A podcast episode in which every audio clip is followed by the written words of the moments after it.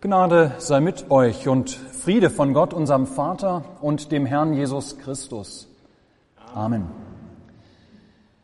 Hört Gottes Wort, das der heutigen Predigt zugrunde liegt, aufgeschrieben bei St. Johannes im 15. Kapitel.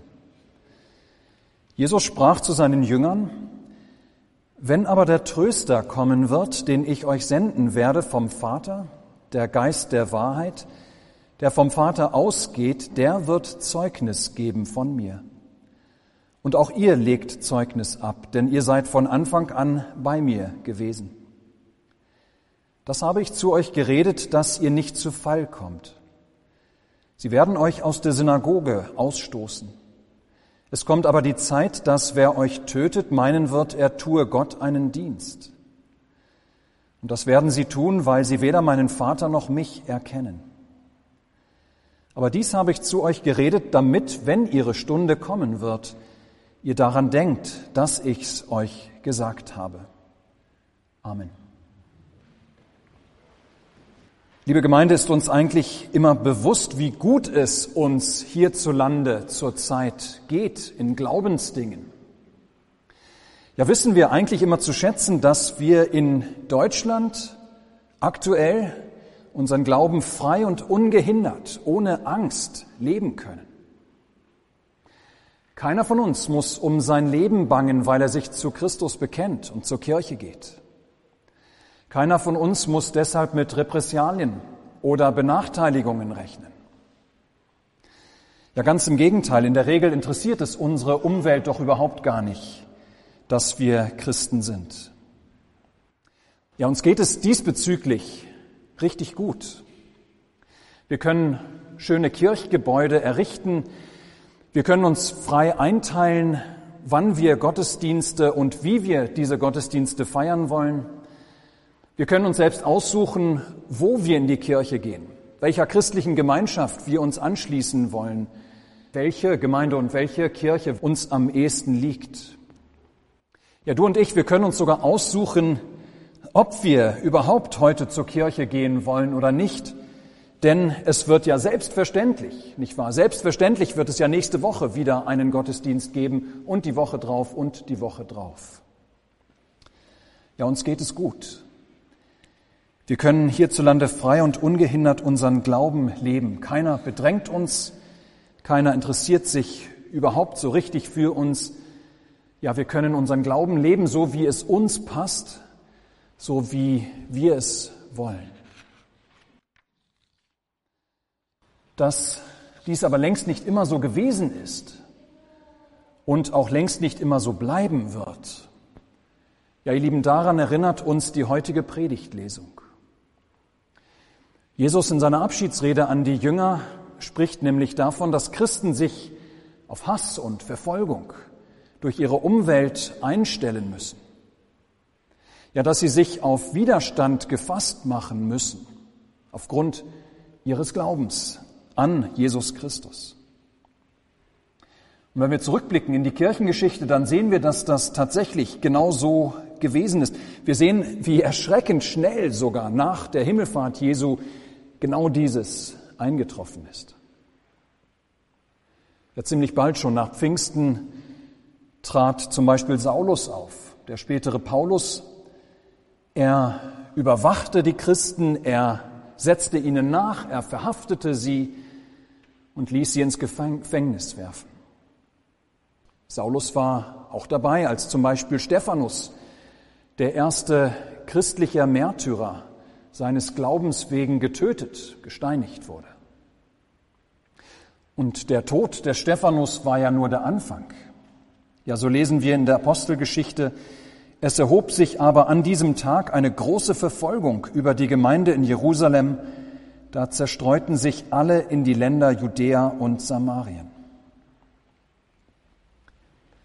Ein paar Jahre später dann werden die Christen nicht mehr nur von Privatleuten oder von irgendwelchen Privatgruppen verfolgt, sondern jetzt ganz offiziell und ganz systematisch durch den Staat, von der Regierung. So wird zum Beispiel von dem römischen Kaiser Nero um 64 nach Christus berichtet, dass er einmal zur Beleuchtung seines Gartens und der Straßen von Rom Christen bei lebendigem Leibe mit Teer begießen ließ und sie als Fackeln benutzte. Wir wissen auch, dass die Christen zu Tausenden im Kolosseum in Rom wilden Tieren zum Fraß vorgeworfen wurden. Ja, vor allem in den ersten drei Jahrhunderten wurden die Christen besonders intensiv vom Staat verfolgt. Sie wurden getötet, ihre Gottesdienste wurden verboten, ihre Kirchen zerstört, ihre Schriften verbrannt. Wer sich als Christ damals öffentlich outete, der musste damit rechnen, irgendwann unterdrückt oder verfolgt zu werden und schlimmstenfalls sogar sein Leben zu geben für das Bekenntnis zu Christus. Ja, es war keine leichte Zeit. Zu dieser Zeit gab es auch noch kein Wochenende, keinen Sonntag. Es gab eine Sieben-Tage-Woche. Das heißt, man hat immer nur durchgearbeitet bis auf die paar allgemeinen Ferientage, die es dann gab im Jahr. Und das heißt, die Christen, wenn sie regelmäßig Gottesdienste feiern wollten, dann mussten sie also ganz früh vor Sonnenaufgang vor der Arbeit sich treffen oder abends spät nach Sonnenuntergang nach der Arbeit zu ihren Gottesdiensten. Und weil ihnen Kirchen verboten waren, haben sie sich meist im Untergrund treffen müssen, in irgendwelchen unterirdischen Tunneln oder Kellerräumen. Wir kennen vielleicht besonders da die Katakomben in Rom, die Katakomben von Rom, die hierfür bekannt geworden sind, dass sich dort in den Totenkammern, in den Begräbnisräumen unter der Erde, dass sich dort die Christen versammelt haben für ihre Gottesdienste. Ja, es war keine leichte Zeit. Und obwohl im vierten Jahrhundert mit Kaiser Konstantin dem Großen dann eine Wende kam, er konvertierte zum Christentum und stoppte daraufhin die öffentlichen Verfolgungen. Er führte zum Beispiel auch den Sonntag als Staatsfeiertag ein. Trotzdem hörte damit, wenn man genau hinschaut, der Hass auf die Christen sowie ihre Verfolgung nicht auf. An anderen Orten setzte sie sich fort. Und zwar, ihr Lieben, bis heute. In Nordkorea, in Somalia, im Irak, in Syrien und Afghanistan, nur einige der Top-Länder zu nennen, werden heute noch Christen um ihres Glaubens willen ganz aktiv verfolgt und um ihres Glaubens willen selbst getötet. Wir hatten vor kurzer Zeit hier einen Menschen von Open Doors. Vorne hängt auch Material aus, liegt auch Material aus. Open Doors zum Beispiel ist so eine Gesellschaft, die sammelt Informationen zu den Christenverfolgungen aller Welt. Dort kann man sehen, wo überall besonders die Christen verfolgt werden. Warum erzähle ich dieses alles? Weil Jesus uns an dieser Stelle darauf aufmerksam macht, dass Christenverfolgungen etwas ganz Natürliches sind. Ja, dass Christen sie im Grunde erwarten müssen. Wenn wir heute, Gott sei Dank, in Deutschland unseren Glauben frei und ungehindert leben können, dann ist das keinesfalls so, dass es deshalb auch so bleiben wird. Ganz im Gegenteil. Der Blick in die Geschichte zeigt uns, dass es eher wahrscheinlich ist, dass wir oder spätestens ein, zwei Generationen nach uns, dass wir wieder mit Verfolgungen oder mit mehr Verfolgungen werden rechnen müssen. Denn Jesus verheißt seiner Kirche in der Welt keine goldenen Zeiten. Er spricht nicht von christlichen Staaten und christlichen Ländern, wo alles wunderbar und supergut läuft. Er spricht nicht von christlichen Massenveranstaltungen. Nein, Jesus weiß, dass seine Kirche auf dem Weg durch die Zeit keinen triumphalen Weg vor sich hat, sondern auf einem schmalen Weg unterwegs ist dem Weg des Widerstands, dem Weg der Verfolgung und des Hasses durch die Welt. Ja, nicht eine riesengroße Party ist den Christen in der Welt versprochen, sondern Benachteiligung und Unterdrückung. Jesus sagt in seinen Zeiten voraus, in denen sie ihren Glauben mit der Hingabe des Lebens werden bezeugen müssen. Warum das so ist, das liegt in der Sache selbst begründet. Jesus sagt, das werden sie tun oder das werden sie darum tun, weil sie weder meinen Vater noch mich erkennen. Das heißt, ihr Lieben, die Welt, die Welt da draußen, die kennt Gott nicht. Und sie möchte Gott auch gar nicht kennen. Die Welt will sich selbst regieren, ihr eigener Herr sein. Ja, sie will nicht von Gott regiert werden. Sie will nicht von Gott gesagt bekommen, was gut ist und was nicht. Nein, die Welt will nicht von einem Gott gerichtet werden, der ihr vielleicht ein schlechtes Gewissen macht, hier und da. Sie will deshalb auch nicht von Gottes Gericht hören über Sünde. Die Christen aber sind in dieser Welt. Und die weisen durch ihr Dasein, die weisen durch ihr Reden und ihr Tun auf Gott hin. Sie legen Zeugnis ab von dem Gericht Gottes, unter anderem über die Sünde. Und darum hasst die Welt die Christen. Und darum hasst die Welt Gott und Christus. Ja, das sollte uns nicht überraschen. Die Welt möchte die Kirche nicht hören möchte nicht wahrhaben, was diese von Gott auszurichten hat. Ihr Widerstand und ihre Ablehnung sollte uns deshalb nicht wundern. Wenn euch die Welt hasst, so wisst, dass sie mich vor euch gehasst hat. So sagt Jesus ein paar Verse vor unserem Abschnitt. Und damit möchte er uns Mut machen, dass wir, wenn dann Verfolgung und Ablehnung und Hass durch die Welt erfolgen. Er möchte uns Mut machen, dass wir dann eben nicht mutlos werden, dass wir dann nicht verzweifeln. Ja, deshalb spricht Jesus im heutigen Evangelium überhaupt von der auf seine Christenheit zukommende Verfolgung. Er möchte, dass wir nicht überrascht werden, wenn unser Christsein uns in dieser Welt Verfolgung bringt. Er weist darauf hin, dass die Welt ihn und seine Gläubigen immer hassen wird, dass das zum Christsein dazugehört. Und er sagt ihnen Hass und Verfolgung voraus, damit seine Kirche sich in den Stunden der Anfechtung daran erinnert, damit ihr daran denkt, dass ich euch's gesagt habe, so Jesus. Jesus sagt dieses alles aber nicht nur voraus, damit wir den Mut haben, wenn es soweit kommt, unseren Glauben auch zu bekennen, standhaft zu bleiben in unserem Bekenntnis, wenn Widerstand und Verfolgung kommen. Nein, er schafft uns auch Hilfe. Und deshalb gehört dieser Text zum heutigen Sonntag. Ja, gerade dann, wenn die christliche Gemeinde bedrängt sein wird, wird sie nicht allein sein, so Jesus sondern der Vater und Sohn stehen den Christen durch den Heiligen Geist in aller Anfechtung bei. Das heißt, Jesus hat zwar gesagt, dass es für die Christen Verfolgungen und Repressalien und Benachteiligungen geben wird, aber hat uns auch einen Helfer verheißen. Wir brauchen als Christen deshalb keine übermäßige Angst davor zu haben, unseren Glauben öffentlich zu bekennen, auch gegen Widerstand. In der Zeit zwischen Himmelfahrt und Wiederkunft Jesu, in der Jesus nicht sichtbar unter seiner Kirche ist, ist er den Christen dennoch nah in dem Heiligen Geist.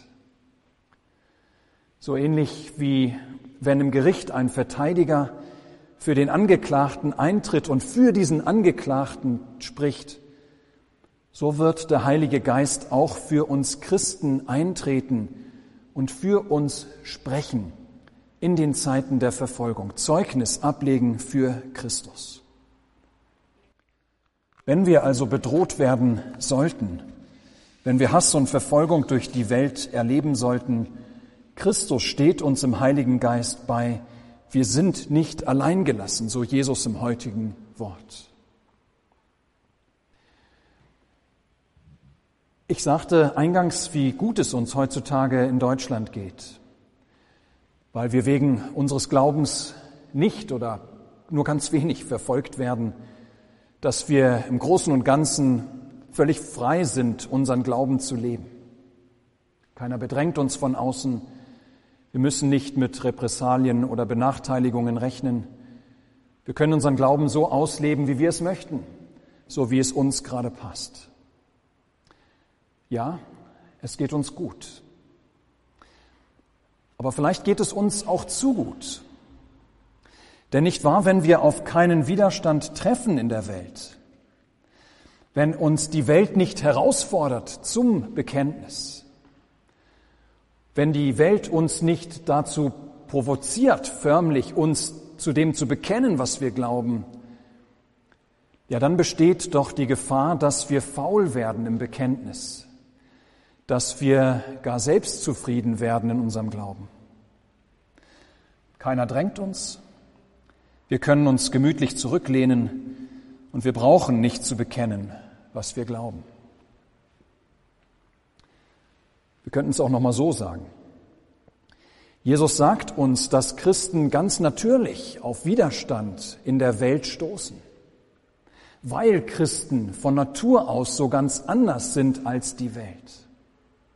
Sie sind zwar in der Welt, aber nicht mehr, nicht länger Teil der Welt. Und das heißt, eigentlich müssten sie immer auffallen. Wenn wir jetzt aber kaum auffallen oder kaum auf Widerstand stoßen oder überhaupt kaum wahrgenommen werden von unserem Umfeld, dann müssten wir uns auch fragen, warum das wohl so ist. Ist es, weil wir so wenig präsent sind in der Welt? Haben wir uns vielleicht zu sehr zurückgezogen aus der Welt? Oder haben wir unser Bekenntnis zu Christus vielleicht so sehr verändert, so sehr verharmlost, dass es in der Welt überhaupt nicht mehr auf Widerstand stößt. Das Wissen, dass der Heilige Geist mit seinem Zeugnis von Christus an unserer Seite ist, das sollte uns mutig machen zum Bekenntnis unseres Glaubens. Dass wir unseren Glauben tatsächlich bewusster, auch öffentlich in der Welt bekennen uns öffentlich zu Jesus Christus bekennen, auch wenn wir dafür auf unsere Komfortzone verzichten müssen. Der Geist gibt den Glaubenden Kraft, ihr Zeugnis gegenüber einer nicht glaubenden Welt abzulegen. Zeugnis ablegen, das heißt übrigens nicht immer nur mit anderen über Gott zu reden. Christus zu bekennen kann ganz unterschiedlich aussehen. Manche können besonders gut reden, manche haben die Gabe, mit anderen über das Wort Gottes zu sprechen. Aber andere sind nicht unbedingt gute Redner. Dafür aber ist ihr Leben und sind sie in ihrem Leben und Beruf ein Zeugnis für Christus, ein Zeugnis für andere von Christus wiederum andere zeugen durch Taten der Liebe in ihrem Amt und Stande, für die Liebe Gottes zu uns und allen Menschen, indem sie tun und reden, was Mütter und Väter tun und Großeltern. Ja, auf ganz unterschiedliche Art und Weise zeigen wir uns der Welt als Christen, geben wir ein Zeugnis von Christus in die Welt, bekennen wir uns zu Jesus Christus. Seien wir ruhig mutig in unserem Bekenntnis, in unserem Zeugnis. Der Heilige Geist ist uns verheißen als Beistand. Wie kann das ganz praktisch aussehen? Zum Schluss ein wirklich ganz einfaches Beispiel oder zwei einfache Beispiele. Wo kann ich als Christ in meinem Umfeld, meiner Familie, meinem Freunden und Bekanntenkreis wo kann ich meinen Arbeitskollegen gegenüber vielleicht bekennen, dass für uns der Gottesdienstbesuch am Sonntag selbstverständlich dazugehört, weil ich mich im Kreise meiner Mitchristen dort um meinen Herrn und Heiland versammle? Ja, wie kann ich gegebenenfalls meinem Umfeld klarer bezeugen, dass der Sonntag der Tag ist, an dem ich mich ganz öffentlich zu Christus bekenne? Ein anderes Beispiel. Es passiert mir so leicht, dass wenn ich am Sonntag meine Sonntagskleidung ausziehe nach dem Gottesdienst, dass ich dabei vielleicht auch mein Christsein abstreife und im Alltag von der Welt ein kaum zu unterscheidendes Leben führe. Vielleicht überlege ich da einmal eine Sache, in der ich mich, was weiß ich, ein Jahr lang ganz bewusst außerhalb der Gemeinde und Kirche in meinem Alltag engagiere und wo ich mich ganz bewusst oder wo ich ganz bewusst meinen Glauben in der Welt lebe, wo ich diesen Glauben vor anderen bekenne. Zwei einfache Beispiele sind das, zwei einfache Anstöße, den Glauben einmal anders und bewusst vor der Welt zu bekennen diesen Glauben zu bezeugen. In allem Widerstand durch die Welt, in einem Unverständnis, mit dem man uns dann vielleicht auch begegnet. Christus lässt uns nicht im Stich, sondern hat uns seinen Heiligen Geist als unseren Beistand gesandt. Darum können wir fröhlich ans Werk und auch fröhlich ans Bekennen gehen selbst wenn die Zeiten für uns als Christen schwieriger werden sollten. Amen. Der Gott der Hoffnung aber erfülle euch mit aller Freude und Frieden im Glauben, dass ihr immer reicher werdet an Hoffnung durch die Kraft des Heiligen Geistes. Amen.